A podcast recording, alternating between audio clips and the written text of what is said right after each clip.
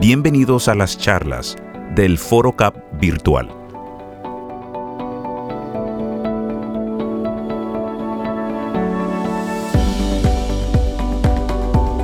Reconocidos fotógrafos documentales de Estados Unidos, Europa y América Latina contaron sus experiencias a través de sus propias fotos sobre cómo ha sido cubrir el desafiante año 2020, las historias íntimas de otros y las suyas en un contexto tan particular como la pandemia actual. Participan John Moore, corresponsal especial y fotógrafo de Getty Images Latin America, Tamara Merino, miembro del colectivo COVID Latam, Ana Suriñat, fotoperiodista y editora gráfica de la revista 5W. Escuchemos el conversatorio. Testigos esenciales. Hola, muy buenas noches en España, días en, en América. Eh, bienvenidos al ForoCap. Hoy la charla la dedicaremos a la fotografía, más que a la fotografía, yo creo que a las historias que se esconden detrás de todas estas fotografías. Eh, mi nombre es Ana Suriñac, yo soy fotógrafa y editora gráfica de la revista española 5W y bueno, es un auténtico honor eh, poder compartir hoy este encuentro, aunque bueno, es virtual, pero es un encuentro igual. Y, con John Moore y Tamara Merino. Brevemente os presento a, ambos, que seguro que la mayoría de vosotras conocéis. Pero bueno, John Moore es fotógrafo estadounidense y trabaja como corresponsal para Getty Images. Y bueno, la mayoría le conocemos por su extenso trabajo sobre migración y fronteras. Y Tamara Merino es fotógrafa documentalista chilena, freelance, y actualmente, y destaco esto porque creo que será interesante hablar de eso también, forma parte del, del colectivo Ayun, un colectivo de fotógrafas latinoamericanas que se ha presentado muy recientemente y bueno, durante la pandemia también ha formado parte del, del, colectivo COVID Latam. Bueno, como dice el título de la charla, eh, los tres hemos sido testigos esenciales y bueno, y esta pandemia nos ha afectado igual que a la mayoría, eh, tanto a nivel personal como profesional.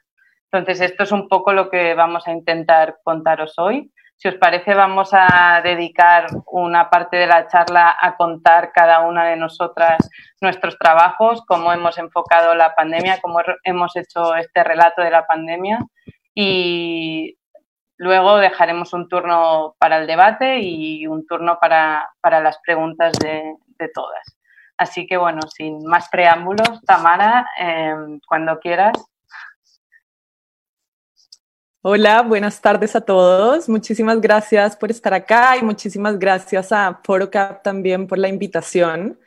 Es realmente un honor grandísimo poder compartir este espacio junto a Ana y junto a John de quienes admiro profundamente su trabajo y han hecho un, trabajo súper profundo e investigativo durante este periodo, así que eh, increíble poder compartir este espacio y esta mesa virtual con todos ustedes.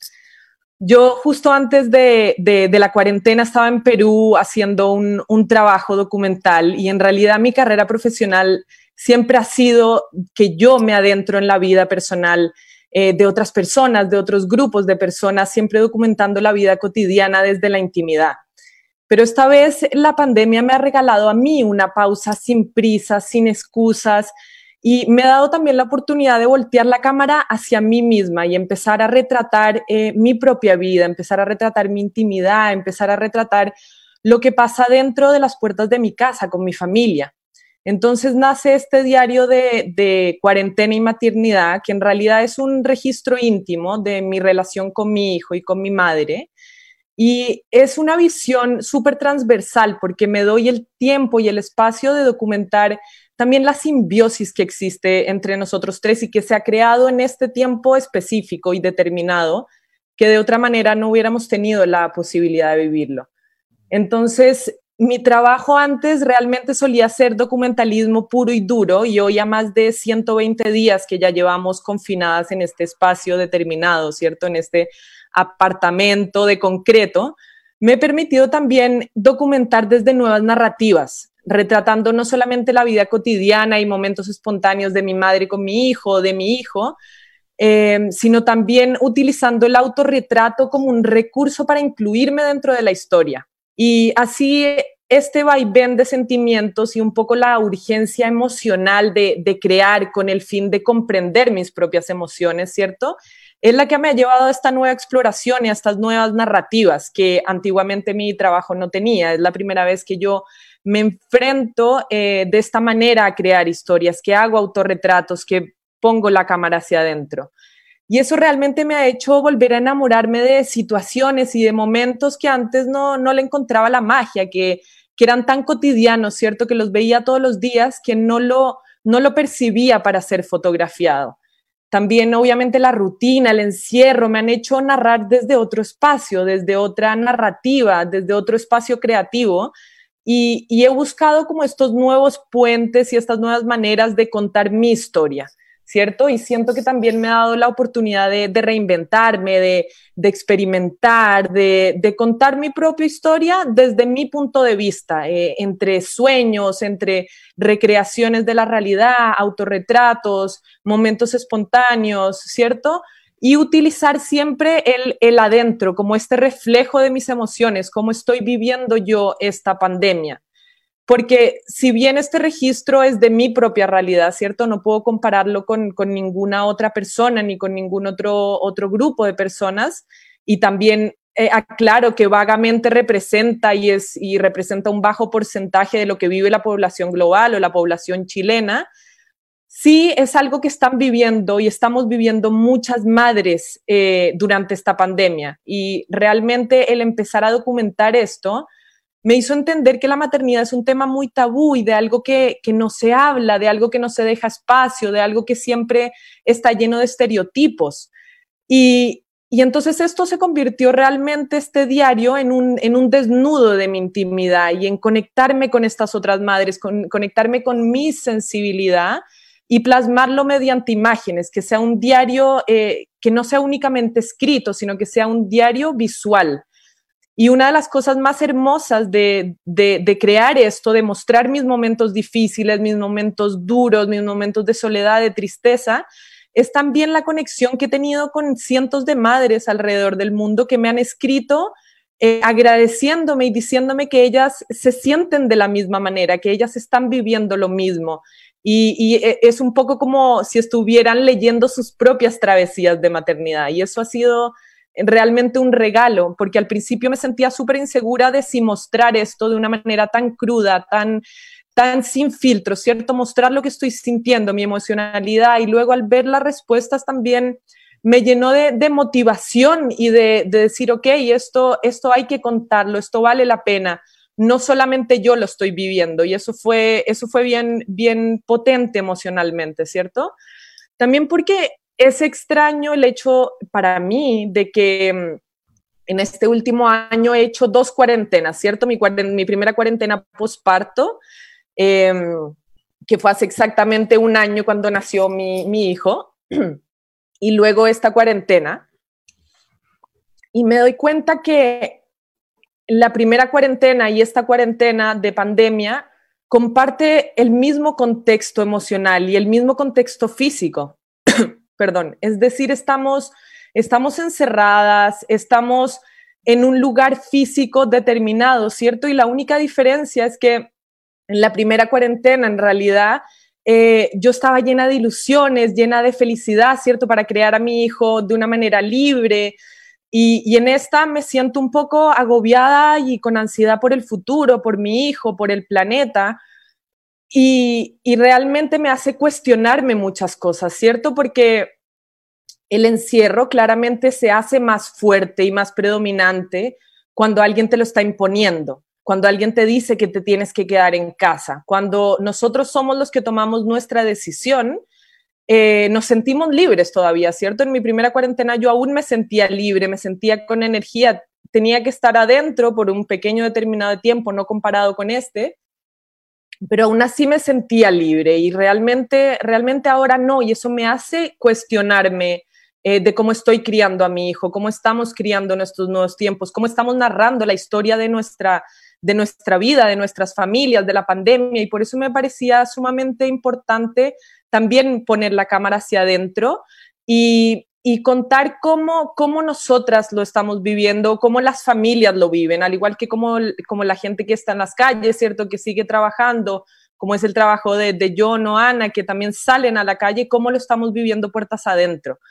Y la verdad es que mis días de cuarentena em, son súper rutinarios, ¿cierto? Algo que antes realmente no existía dentro de mi vida. Estaba constantemente viajando, moviéndome, de un lado para el otro y de repente tengo que estar confinada en un espacio y, con rutinas eh, predeterminadas por mi hijo, ¿cierto? Que son dar el pecho, eh, tomar la siesta, dar, eh, dar de comer, jugar, ¿cierto? Amarlo constantemente y repetir, y repetir y repetir así constantemente. Entonces también me ha hecho buscar estas, esta nueva narrativa. El hecho de estar 120 días en un espacio físico, ¿cierto? Encerrado, también te hace un poco como eh, dejar volar la, imaginación y empezar a encontrar la magia en, los rincones de, tu casa. Yo en este minuto estoy en un apartamento en el piso 14, eh, con puro cemento a mi alrededor, ¿cierto? Sin, sin contacto con la naturaleza.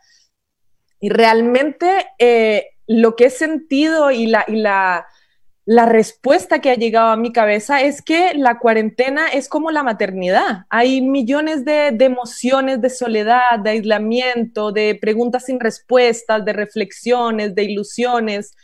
Y realmente eso me ha hecho comprender, me ha hecho un poco poder mirar hacia adentro y, poner esto en estas emociones en, en imagen, ¿cierto?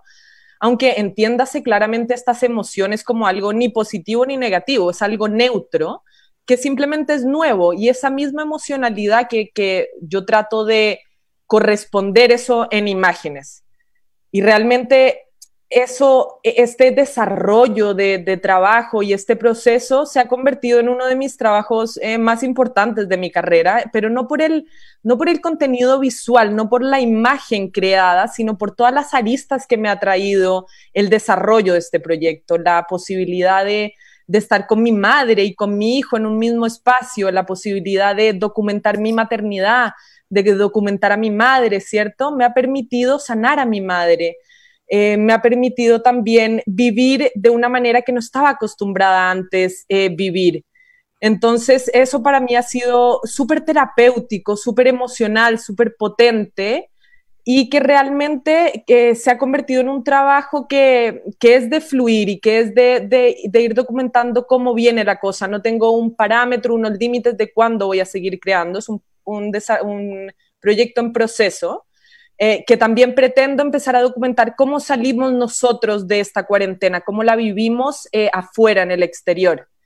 Eh, esta, esta, última foto realmente es eh, de la primera vez que salimos a los 30 días cuando se acabó la primera cuarentena em, al exterior y, y, me tomé un autorretrato con mi hijo y realmente me hace comprender que quiero seguir buscando y desarrollando este, este adentro y este afuera con este mismo contexto emocional ir viendo cómo se desarrolla ese proceso dentro de casa y, fuera de casa una vez el, eh, la, cuarentena y nos lo permita. Bueno, espero que hayan disfrutado de, lo que he estado creando en estos meses de pandemia. Les, es un honor para mí presentarles a Ana Surinach con su hermoso trabajo, así que te doy la pasada, Ana. Muchas gracias. Nada, una pasada, ¿eh? yo te iba siguiendo ahí, estaba enganchada. Es como que ya conozco a tu madre, a tu hijo, es como, es muy, muy interesante. Y nada, paso la palabra a John para que nos cuente cómo ha trabajado él en Estados Unidos. Gracias, Ana. Qué bueno ver ese trabajo. De ustedes dos, eh, de, veras. Um, a ver, voy a compartir la pantalla aquí y um, a ver si funciona. ¿Ven la foto? Bien. Um, primero voy a mostrar uh, una serie de fotos uh, de los, uh, aquí decimos um, EMS, los servicios de emergencia, y los que son los que manejan las ambulancias y también tratan los, los pacientes de COVID cuando los reciben y los recogen de sus casas y departamentos. Y como en España, aquí en los Estados Unidos hemos tenido problemas de acceso grandísimos. Y um, realmente eso, es el, reto más grande. Sí, uh, tengo que trabajar usando, uh, como, se, como se dicen aquí, PPE, este, ropa de protectiva, um, pero realmente el acceso es, es siempre lo más difícil. Y uh, tuve que aceptar algunas, um, algunas restricciones en mi trabajo. Por ejemplo, cuando yo andaba con los médicos, no pude mostrar las caras uh, de los, bueno, las caras completas de los pacientes, uh, por lo menos cuando, cuando no uh, tuve permiso de ellos. Y a veces sí, traje um, papeles para firmar si querían fotos de su cara, pero la mayoría no, la mayoría eran muy enfermos. En este caso, eh, la hija de este señor salió y tocó su cabeza justo cuando lo, metieron a la ambulancia y obviamente era algo peligroso. También los médicos trabajan con los uh, bomberos que también uh, tienen médicos y trabajan juntos. Y, viendo esta imagen, cómo se ve, es como, no sé, es como uh, una imagen de, la película Close Encounters, ¿no? De los setentas. Es es, algo de otro mundo. Y nunca imaginaba yo um, que yo iba a uh, tener que trabajar en este eh, ambiente aquí en donde vivo. Uh, hace unos cinco años uh, yo fui a cubrir el epidémico de Ebola en Liberia, en, el oeste de África, y aprendí a funcionar, trabajar usando ese tipo de ropa. Pero no fue parte del plan que lo iba a tener que usar aquí en casa o aquí en mi comunidad. Y uh, cada vez uh, que fui con, con ellos, um, siempre vi algo diferente. A veces, a veces las pinturas en las paredes, a veces um, uh, recogieron niños y, y, sabemos que niños, um, con niños normalmente sobreviven, y, y, pero no siempre. Ah, hay muchos niños que, tienen ah, condiciones como asma y otras condiciones médicas así y, están en, riesgo ah, totalmente. Y trabajaba en varias comunidades. aquí en Stanford es, es, una ciudad en Connecticut donde vivo yo. Es más o menos una hora de Nueva York, la ciudad. Y, también trabajaba en, los um, suburbios de, la ciudad de Nueva York y en varios, con varios grupos de, de, EMS. En este caso, um, la señora me dio permiso a mostrar su cara y, la hija de ella aquí um, quería abrazarla en el último momento, eh, quería ir al hospital y cuando uh, los médicos les dijo, uh, le dijo le dijeran que, que no podía, era un, un, momento triste, porque realmente um, la hija no sabía si iba a ver su madre de nuevo o no. Y así es, uh, sabemos bien que es una de las cosas más tristes de la pandemia, que la gente está muriendo solos. Y los familiares, cuando, cuando los ven la última vez uh, saliendo de la casa en la ambulancia, a, veces es la última vez que los van a ver.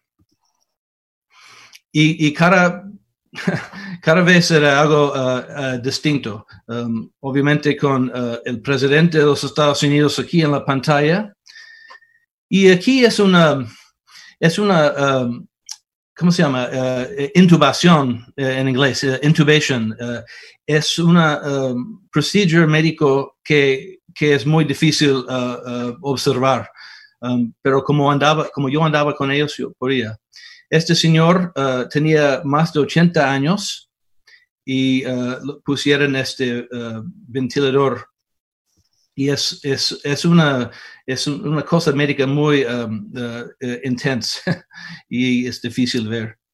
El señor vivió, sobrevivió unas semanas y luego murió, sube después. son momentos muy íntimos. Y a veces me preguntan, mira, ¿cómo, cómo, cómo puedes conseguir permiso eh, en una situación así? Y normalmente cuando llegan con los médicos, eh, el, el, encargado les pregunta a las familias, mira, John Moore está aquí con nosotros haciendo un reportaje sobre el trabajo que estamos haciendo. ¿Está bien si, si se queda y, trabaja y toma fotos? Uh, y cuando dicen que sí, me quedo. Y si no, uh, me, uh, me, quedo afuera. Y, y, así funciona. Y, normalmente unos 80% dicen que sí. Y intento no, eh, no abusar esa responsabilidad, ¿no? Quiero mostrar a la gente con algo de dignidad y porque me están dando un, un acceso muy íntimo Uh, a veces en uno de los momentos más difíciles de su vida o de la vida de su familiar. Este autobús aquí es, uh, es un autobús um, para transportar uh, ahora gente con COVID y van desde un hospital a otro. Y para conseguir acceso a este era casi imposible, pero, pero como yo andaba con los paramédicos, yo andaba con ellos y me dejaron entrar. Uh, y todos uh, aquí están muy enfermos con COVID. Y como pueden ver, um, las caras no salen muy, muy claramente aquí. Estoy intentando trabajar en una manera que respecta su identidad. Hasta aquí también. Están bajándolos del, del autobús desde un hospital a otro, porque algunos hospitales estaban totalmente llenos de gente y tenían que moverlos a otro lado. Y también uh, quiero mostrar qué tan difícil es para ellos. Están trabajando por lo menos 12 horas y a veces 24 horas en sus turnos. Y luego vamos a ver otra historia. Um, hice uh, un reportaje sobre una familia muy que tenía una historia increíble. La madre uh, se llama, uh, es una familia de Guatemala y la madre aquí se llama Zuli. Ella fue al hospital horriblemente enfermo con COVID con, en ocho meses de em, embarazada, ocho, ocho, meses y pico. Y dio luz, lo pusieron en, en una coma, um, le dio luz y, y, luego el bebé fue a vivir con la maestra de su otro, otro hijo y de siete años. Entonces, uh, supe esta historia desde una ONG que trabaja con los migrantes. Es un ONG uh, local aquí y yo he tenido una relación con ellos uh, por, por unos años y, y, la directora me dijo, pues mira, tengo una historia interesante para ti. Entonces, manteniendo um, mis contactos en la comunidad um, inmigrante uh, y también eh, en otras historias uh, me ayudaron mucho con esta cobertura. Tuve que, uh, como Ana, era muy difícil entrar a los hospitales. Era un proceso largo para, para, conseguir el permiso. Y ella um, ella respondió a un tratamiento de, experimental de plasma, de antibodies, y, y, despertó. Y aquí está viendo su bebé. Y yo solo tenía como media hora con ella en el hospital. Y luego fui a la casa de la, de la maestra con la bebé. Y ella cuidaba eh, el niño Nesel, uh, por por lo menos seis, uh, seis semanas, mientras se, mejoró uh, la madre y, y, el esposo y el otro niño, que también tenía COVID. Entonces, ella seguía trabajando en, como se dice, distance learning, como maestra con los, sus estudiantes. Está hablando con sus estudiantes aquí mientras cuidaba la, la bebé. Era lindísimo. Y yo andaba, bueno, en la casa de la maestra, así no, pero en la casa de, de uh, Marvin y Junior, el esposo y el otro hijo, yo tuve que uh, poner mi traje así, porque ellos andaban totalmente enfermos todavía. Y eventualmente uh, regresó Zule a casa y era increíble ver este, um, porque yo había seguido la historia ya un par de semanas cuando vino ella a su casa y uh, tuvimos uh, que realmente esconder la ubicación de su casa porque había muchos medios. Como yo trabajo para Getty, yo estoy subiendo mis fotos al hilo, um, no diario, pero varias veces por semana. Entonces era una historia que mucha gente seguía um, día tras día o semana tras semana uh, en vivo por mi cobertura, pero yo era el único fotógrafo con, acceso. Entonces no quería mostrar uh, uh, el frente de la casa porque había muchos medios, Telemundo, muchas um, redes de um, América Latina buscando a, ellos. Yo quería proteger su, su ubicación no solo porque era mi historia. También porque um, uh, el esposo es uh, indocumentado y uh, ella y el niño están pidiendo asilo político y están en un progreso, proceso legal, pero con la, situación aquí, con ICE, con la, migra, no es nada, nada fácil para, para ellos. Están viviendo en una, una realidad de miedo por varias cosas, no solo COVID. Y yo eh, andaba vestido como, uh, como el, el, médico aquí. Y eh, ellos me aceptaron uh, en, su, en, este momento en su vida en una manera muy linda, ¿no? Uh, con una generosidad de espíritu, de, de corazón increíble. Y realmente amo a esta familia, son son increíbles. Y, y, y, su eh, recuperando no era nada fácil para ella.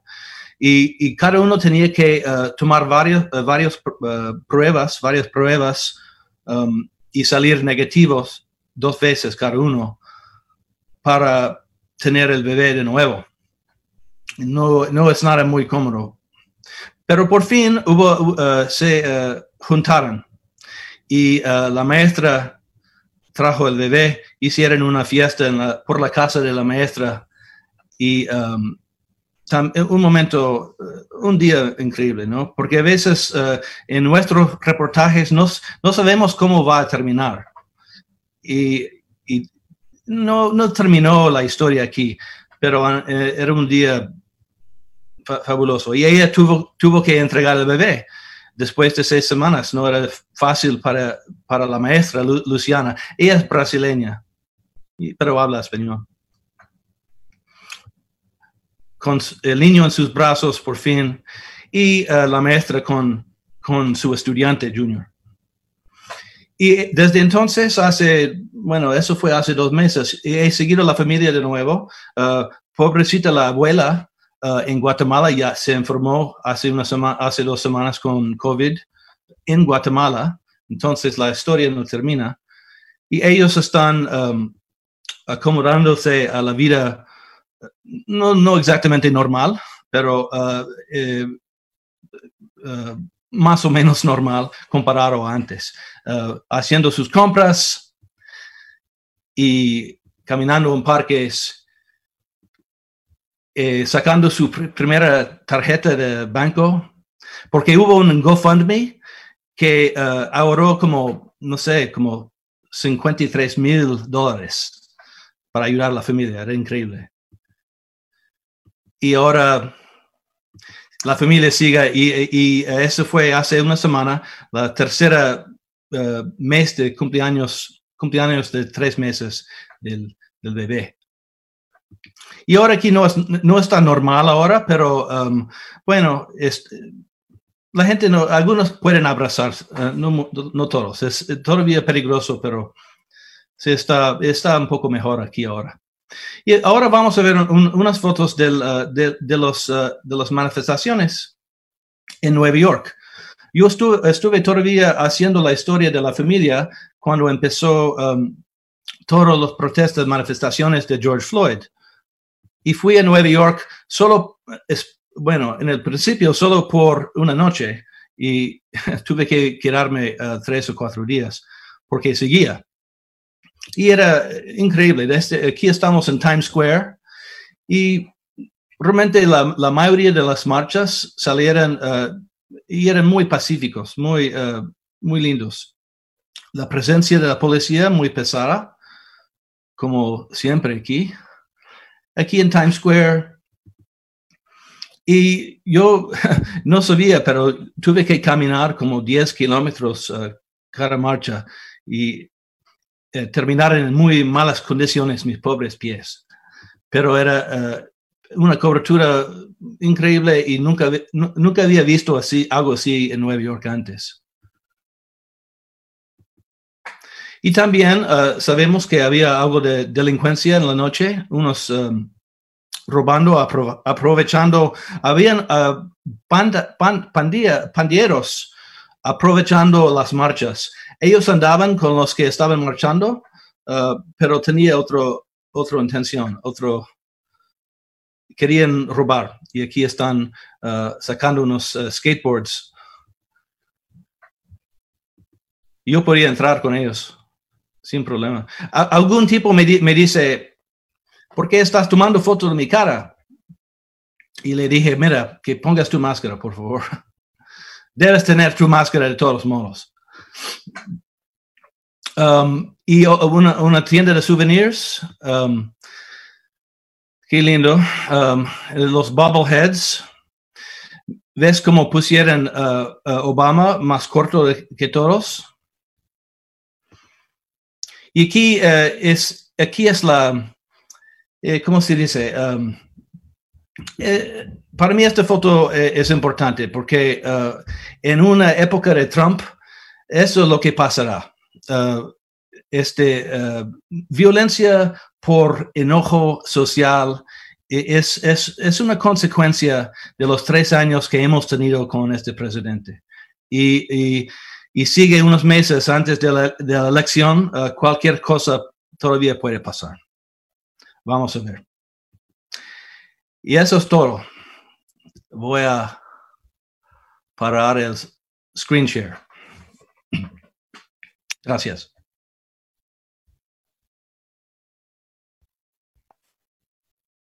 Estás en mute. Sí, nada, María José Mosquera te pregunta si te prohibieron fotografiar en algún lugar, si tuvieses dificultad de acceso en algún sitio. ¿En las manifestaciones? No, en la pandemia. Bueno, te digo, durante COVID. Um, prohibidos, pues, um, bueno, muchas veces uh, he querido entrar a los hospitales constantemente y me, me, dicen que no. Solo, solo me dieron permiso un día, era como tres horas dentro del hospital. Y, um, y con los uh, IMS de las ambulancias, uh, lo que estoy haciendo aquí en mi país, estoy, um, estoy mandando um, pedidas Uh, a los um, IMS, los servicios en, en varias ciudades ahora, uh, sabiendo que cuatro de cinco me van a decir que no. Pero si, si hago mis pedidos en muchos lados, uh, eventualmente voy a recibir permiso para otro lado. Entonces, en Florida, en Texas, en California, lugares donde es, está muy grave ahora, eventualmente me van a dar permiso otra vez. Y, um, y aquí en el noreste donde vivo yo, hay una cuarentena de 14 días. Si voy a Florida para un trabajo o lo que sea, cuando regreso tengo que quedarme en casa dos semanas. Entonces, um, si voy, no solo voy por un día, necesito ir, tenía que valer, uh, vale la pena, ¿no? Porque uh, no, voy a tener que estar en casa después. Mm. Bueno, me dicen por aquí el pinganillo que no se han visto mis fotos, entonces me piden que las muestre. No voy a dar toda la charla, pero sí que yo también me he quedado un poco con las ganas de que las vieseis. Pero voy a ir rápido y, y voy a y voy a aprovechar para responder algunas de las preguntas que tienen que ver también con, con esto. ¿Ahora se ven? No la pongo en pantalla completa por si acaso. vale. Bueno, como decía John... Eh, Solo el... vemos una. No, ahora voy. Ya, ahora la siguiente. Em, la dificultad de acceso ha sido extrema. Eh, yo también hacía lo mismo que contaba John ahora, ¿no? De pedir acceso, pues yo pedí acceso a cinco hospitales diferentes. O sea, tenía como en la cabeza que yo quería ir al Hospital Germán Trias y Pujol, que al final es al que me dieron acceso, también porque es el primero que pedí desde el 6 de marzo, pero también tuve que aceptar, como John, eh, bueno, el hecho de no mostrar pacientes y evidentemente ellos no querían y al principio incluso no me dejaban mostrar la, la, cara de los médicos, lo que pasa que era facilísimo hacer eso en estas circunstancias porque no se ve ninguna cara. Entonces, bueno, así es como pude trabajar y lo que os contaba voy a mostrar, me voy a detener solo en las imágenes que para mí son más representativas y una es esta, ¿no? Para mí el, el COVID, eh, bueno, ha sido el virus de la soledad extrema, tanto de pacientes como de médicos y, y los médicos y enfermeros, auxiliares, bueno, todo el personal sanitario ha tenido que, más allá de la carga de trabajo, que ha sido mucha, y de su labor profesional como eh, personal sanitario, llevar también consigo una carga humana increíble porque han tenido que suplir a todas las familias. En España no se dejaba entrar a los familiares en el hospital, ni en las unidades de curas intensivas, ni cuando se estaba muriendo la gente, ni antes de intubarles, que muchas veces les intubaban y luego ya no despertaban. Entonces, los médicos, en este caso eran dos enfermeras que estaban contándole a un paciente que le acababan de extubar, que estaba bien y que si todo iba mejor, la, el día siguiente podría hacer una videollamada con su con sus familias, ¿no? Y para mí esta imagen también representa pues un poco esta humanidad que han tenido que llevar consigo los, los médicos. Os voy pasando muy rápido porque ya os he contado todo, pero bueno, esto es una de las residencias en Barcelona.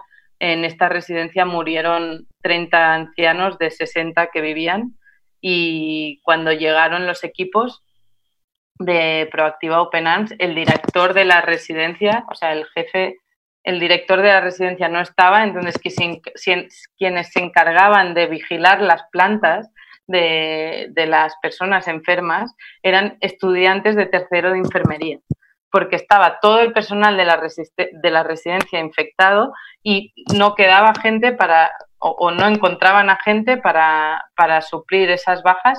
Y yo me encontré hablando con una chica de tercero de enfermería que se había ofrecido voluntaria y que era ella la que se encargaba de todos los pacientes, todos los ancianos que estaban con síntomas de coronavirus.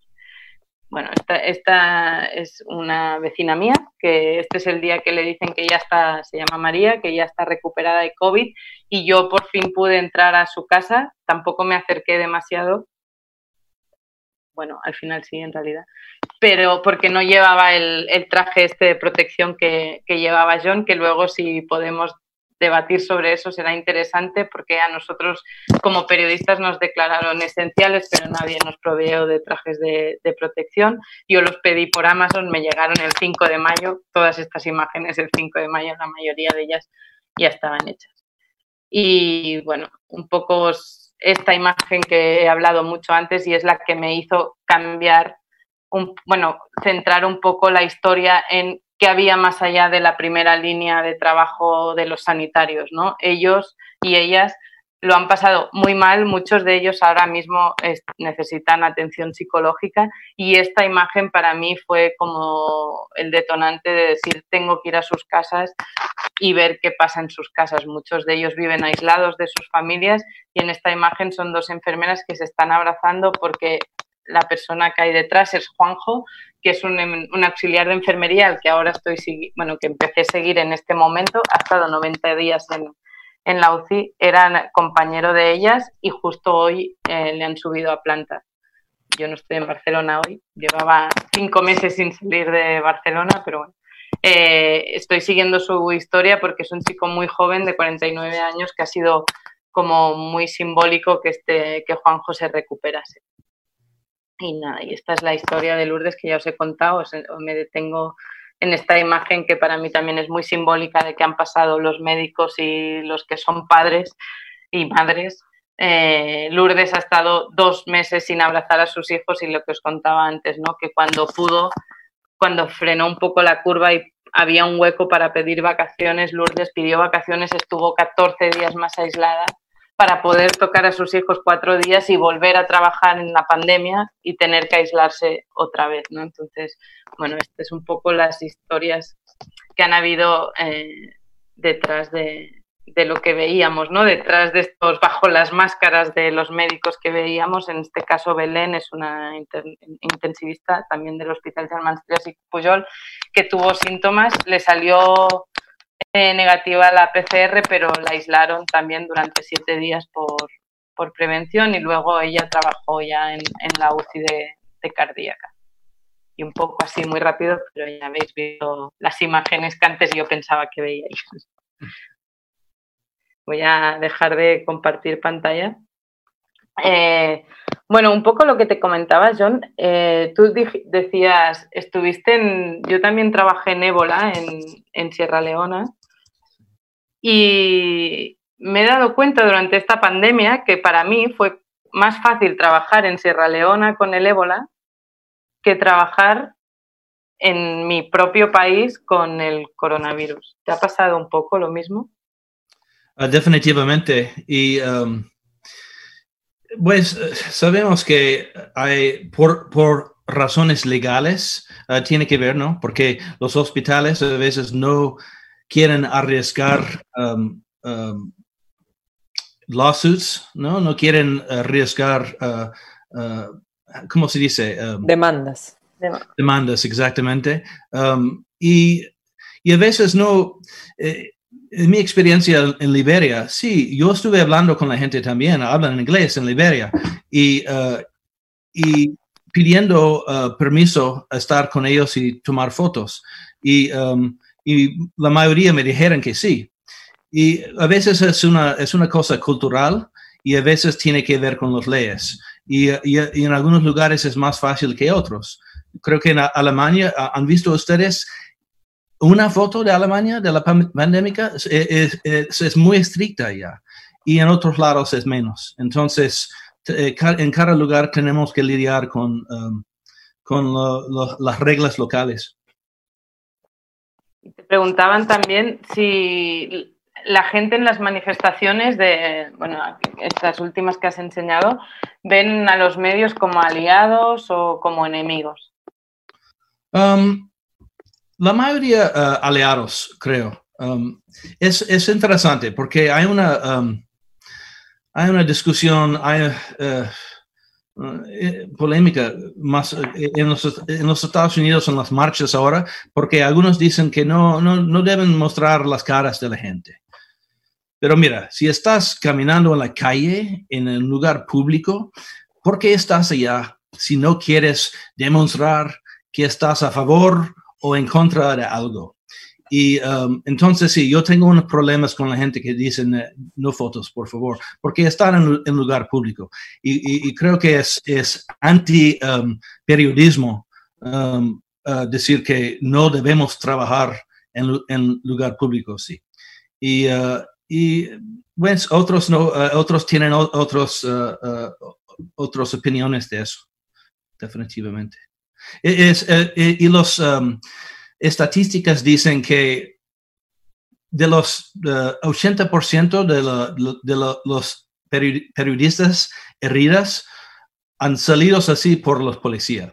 Eh, eh, solo 20% por los manifestantes. La, gran mayoría eh, somos víctimas de la, de la, policía porque tienen una cultura brutal aquí. Y es la policía, muchas policías aquí creen que son son dictadores en su mundo pequeño y, uh, y, creen más en eso que, que en la libertad de la prensa, definitivamente. Tamara, ¿y tú en qué momento decides me, encierro en casa, no? Porque hay, hay un momento, bueno, el trabajo que yo conozco tuyo es muy íntimo, pero siempre con comunidades. Eh, bueno, nunca había sido tú, hasta donde yo sé, la protagonista de tus imágenes.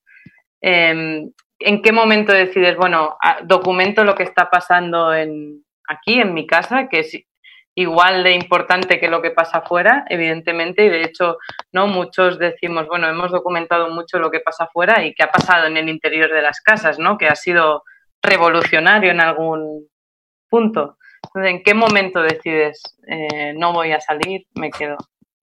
Bueno, cuando empieza la cuarentena bien estricta acá en Chile, em, obviamente los permisos para salir de casa son realmente súper restringidos únicamente para ir a comprar eh, alimentación o medicina. Y en ese momento también empiezan a surgir como muchos cuestionamientos dentro mío de qué estoy sintiendo yo, es como un periodo especial que estoy viviendo con mi hijo, con mi madre, ¿cierto? Y, todo eso hace que, yo voltee la cámara hacia mí, como también un mecanismo de, defensa, un mecanismo de, comprenderme, de entender la situación y también de la importancia que tiene plasmar esto, documentar este momento de, de lo que está ocurriendo globalmente, ¿no? Pero ya puertas adentro.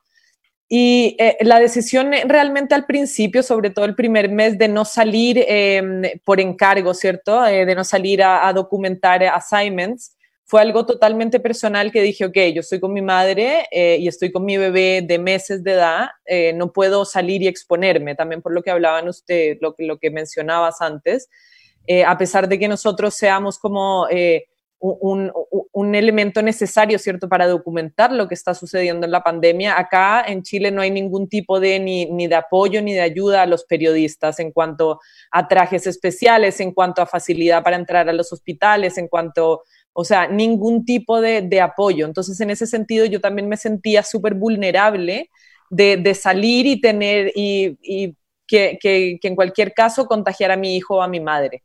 Entonces, en un inicio fue realmente una decisión totalmente personal y luego ya el último mes ya he estado saliendo a hacer assignments, pero también, claro, es un poco como que realmente tomo las decisiones y los assignments concretos de medios que realmente estén guardando todas las, medidas preventivas de seguridad, que, que, apoyen en cierto sentido también a la accesibilidad, porque si no, realmente aquí en Latinoamérica estamos eh, totalmente desprotegidos y no podía poner en, en, riesgo ni a mi madre ni a mi hijo.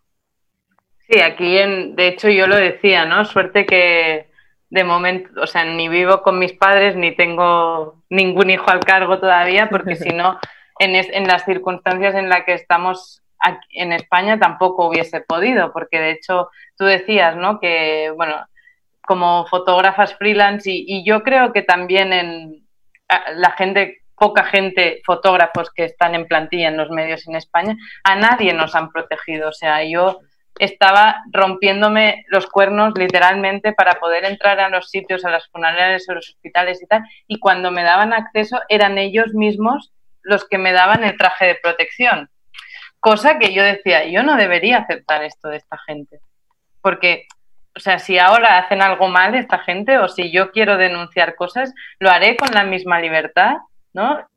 Y yo tenía, y además te decían, no, es que no puedes venir al principio porque, claro, ¿cómo te vamos a dar a ti un traje de protección y le vamos a sacar a un médico? O cómo le, ¿no? Hasta que hay un médico, que es lo que pasó en, en mi caso, que dice, yo le doy mi traje de protección yo no me cambio una vez, pero por favor que entre un fotógrafo aquí.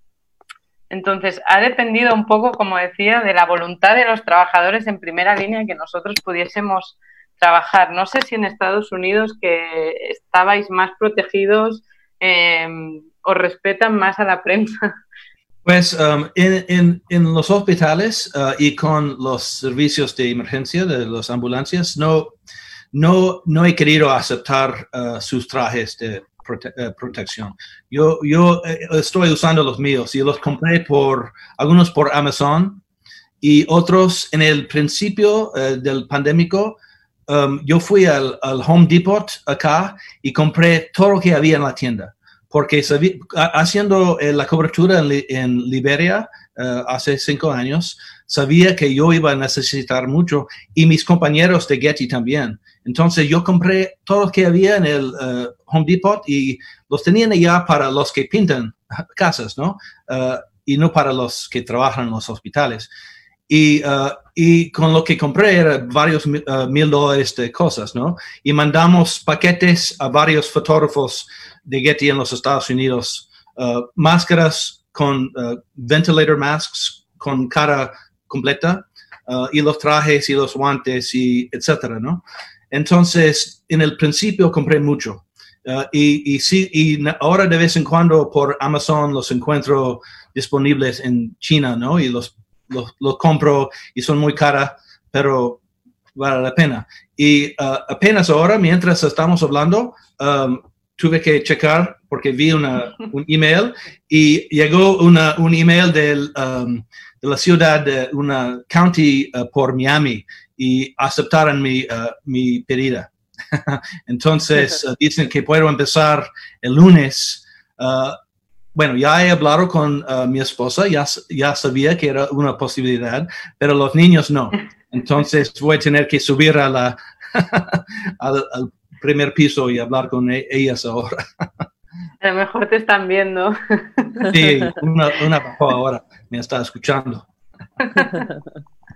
Y entonces Getty, claro, tú compraste todo, distribuiste a los, bueno, Getty distribuyó a sus fotógrafos. Sí, en este caso, porque yo, yo sabía que viendo los trajes y las máscaras y todo ya eh, disponibles en esa tienda grande, yo sabía que iba a desaparecer en el próximo día, ¿no? Entonces compré todo lo que había, porque um, sabiendo que compañeros míos iban a estar, no diario, trabajando con trajes así.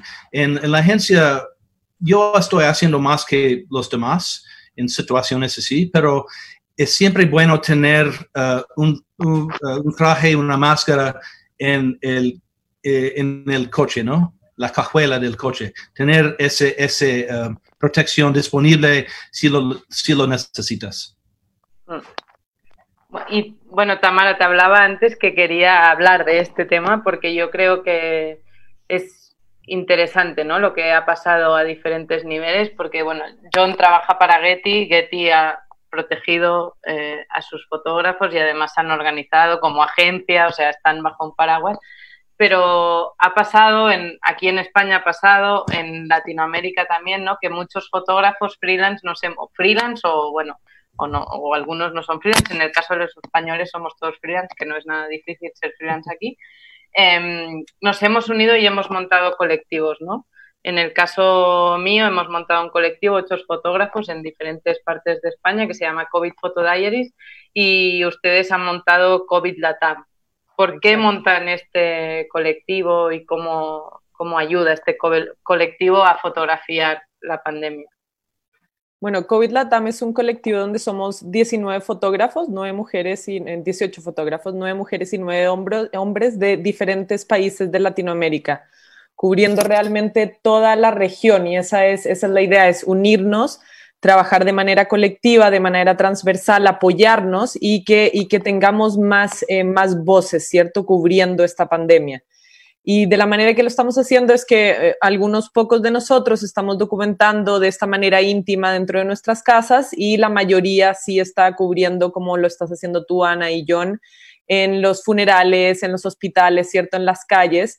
Y de esta manera también, o sea, realmente crear colectivo es, es empezar a trabajar de una manera más transversal, ¿cierto? Es empezar a eh, apoyarse, a tener voces diversas. Yo soy de la idea y de la filosofía que eh, nuestra carrera ya de por sí es súper solitaria, ¿cierto? Siempre estamos solos en terreno, editando en terreno y cuando unimos las voces, cuando empezamos a trabajar en conjunto, realmente es cuando llegamos más lejos. Entonces, un poco de, de, esa manera nace Ayun Fotógrafas, que es este colectivo de fotógrafas mujeres, unidas por Latinoamérica. No, no especialmente estamos basadas en Latinoamérica, sino que nos une Latinoamérica, ya sea porque hayamos trabajado en Latinoamérica o porque residamos en Latinoamérica eh, o porque seamos latinoamericanas. Y un poco también Ayun es, es, documentar esta pandemia de una manera mucho más sensible, mucho más íntima, desde la voz de la mujer, desde, desde otro punto de vista, ¿cierto? Lo, humaniza desde, desde, desde otra manera de narrar. Entonces, yo, yo creo que estos dos colectivos que de por sí son totalmente diferentes, ¿cierto? Em, cubren, cubren el territorio, cubren muchísimas voces y eso le da mucha diversidad también a la manera que estamos documentando y que estamos contando esta, esta pandemia global.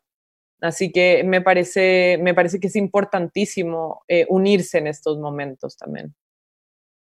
Sí, sí, bueno, yo estoy totalmente de acuerdo, ¿no? Aquí también nos ha pasado mucho que esto, no sé si Getty ha notado esto, no, pero aquí, en, bueno, a nivel internacional ¿eh? también, porque yo estaba trabajando e intentando vender temas y en el momento que, que más necesidad de información hay, eh, ha, habido una crisis de medios, ¿no? Una crisis económica de los medios. Entonces, muchos medios te decían, no estoy eh, comprando porque no puedo, estoy trabajando con plantilla.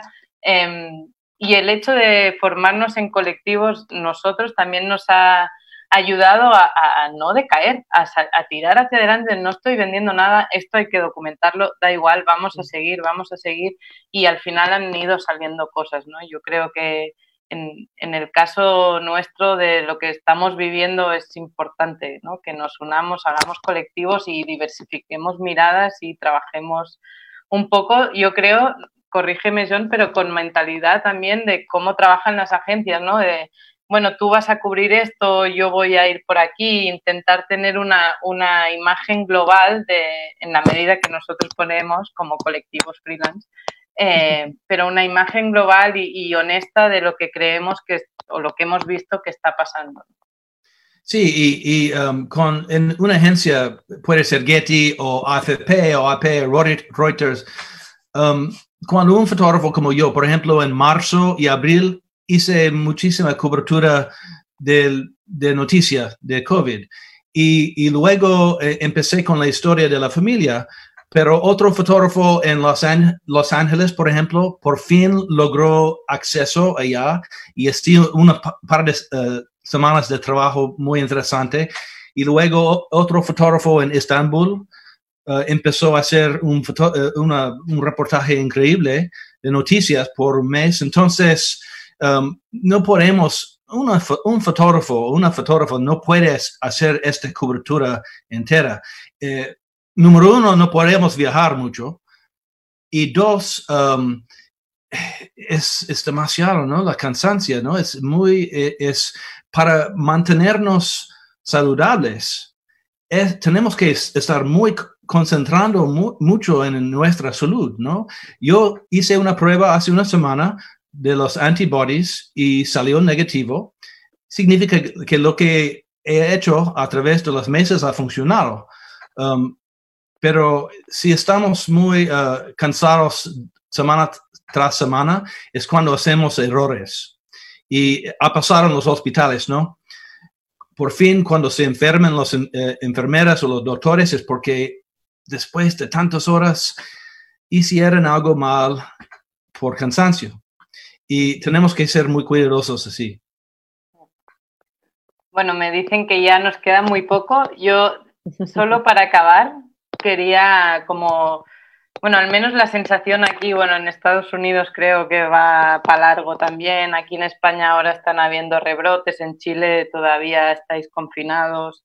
Em, ¿Qué imágenes creéis, no? Que, que han faltado o que podemos añadir a, esta pandemia, ¿no? Es una pregunta un poco, eh, bueno, frecuente, ¿no? Pero yo creo que, en el caso de España sí hemos reflexionado mucho sobre esto y me mojo yo primero y ya luego vosotros, cerráis vosotros, pero em, analizando lo que hemos hecho la mayoría de fotógrafos aquí nos da la sensación que la cobertura que hemos hecho de la pandemia es demasiado amable, ¿no? Hay más de 29.000 muertos contabilizados, yo creo que son muchos más, bueno, yo y mucha gente cree que son muchos más. Hay, no hay apenas imágenes de muertos, la mayoría de imágenes son de aplausos o de médicos cuidando a gente, pero no, me da la sensación, y, yo soy la primera ¿eh? que me culpabilizo por eso, que yo he visto imágenes muy chungas o situaciones muy chungas en las unidades de curas intensivas en las casas y tal vez esa dificultad de acceso o no sé exactamente por qué han hecho que hagamos imágenes demasiado amables, ¿no? Y infantilicemos un poco a la audiencia, yo creo. Y este es un poco el punto que yo encuentro que desde mi punto de vista ha faltado en esta pandemia. Totalmente. Uh, eh, igual aquí. Bueno, hemos visto trabajo aquí uh, increíble, ¿no? Meredith uh, hizo un trabajo para Time hace un par de semanas excepcional, increíble, y tenía funerales y todo. Um, y sí, ese trabajo sí está pasando, pero es la minoría. Y, y por eso yo quería seguir con, uh, con los médicos y las ambulancias para dar un poco de urgencia a las imágenes que están saliendo. Porque sí, aquí están saliendo muchas fotos de las pruebas y las colas y uh, es, no, no se ve urgente. Y es una noticia urgente.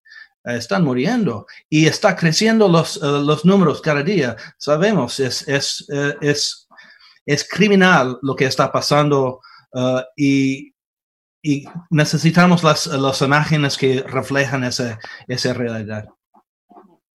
Exactamente, yo concuerdo con ustedes. Realmente Sudamérica en realidad es como un reflejo de lo que está pasando. Nosotros estamos unos meses más atrás, los tenemos a ustedes como, como un poco guía, ¿cierto? Cuando todo empezó en, en China, en Europa, en Estados Unidos, eh, acá en Sudamérica todavía seguíamos, ah, no, eso no nos va a llegar acá, eso no nos va a llegar acá, ¿cierto?